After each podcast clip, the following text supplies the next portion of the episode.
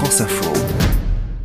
On ne pouvait pas le rater, Olivia Leray. Des nouvelles donc d'Anne Hidalgo. Oui, un peu de news euh, de la maire de Paris ce matin, ça fait longtemps et je veux pas m'avancer, mais j'ai quelques infos et il se passe quelque chose. Indice, ça concerne la présidentielle. Anne Hidalgo, la maire de Paris, devrait annoncer sa candidature à la présidentielle. Surprise Vous y attendez pas, hein? Parce qu'on n'en parle absolument pas depuis un an maintenant. Euh, LCI, septembre 2020. Est-ce qu'elle y pense vraiment, Anne Hidalgo?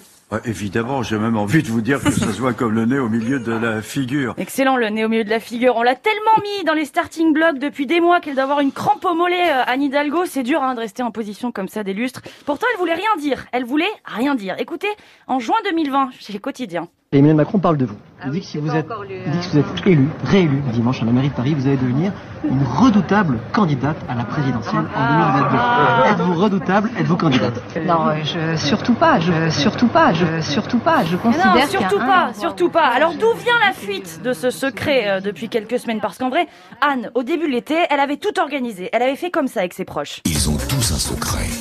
Je leur ai confié une mission. Le garder à tout prix pendant tout l'été. Sauront-ils relever ce défi sans être démasqués Et moi, je l'ai trouvé la fuite. Je l'ai démasqué. C'est clairement Patrick Caner, le président du groupe socialiste au Sénat, alias ton pote à qui tu dois pas confier un secret. 19 juillet devant tout le monde. Anne, nous comptons sur toi pour euh, nous mener à cette victoire et tu peux compter sur nous pour t'aider dans ce combat majeur pour la République. Pas compris les règles du jeu, Patrick. Et puis il y a 15 jours, il a carrément tout lâché. Hein. Elle choisira son moment. Elle choisira euh, le quand et le comment, mais il est évident que dans sa tête, elle sera candidate. Ah, Il a pas pu s'empêcher. Il peut pas tenir sa langue, Patrick. Non, vraiment, quand on entend ça maintenant.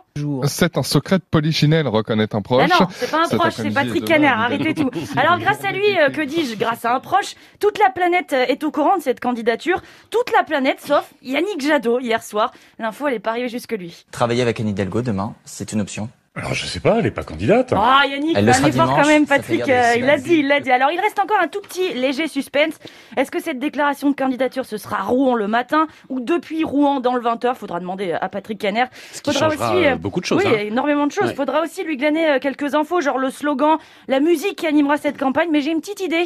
La chanson de Belle et Sébastien, euh, j'étais en CM2, j'ai gagné un concours de chant euh, dans ma classe en CM2, j'étais très fière, j'ai gagné euh, une flûte. Et euh, voilà, c'était là aussi, c'était une belle chanson. Véridique, c'est la musique euh, préférée d'enfance d'Anne Ah Hidalgo. bon J'ai trouvé ça sur YouTube. Si vous me croyez pas, vous avez qu'à demander à Patrick Caner.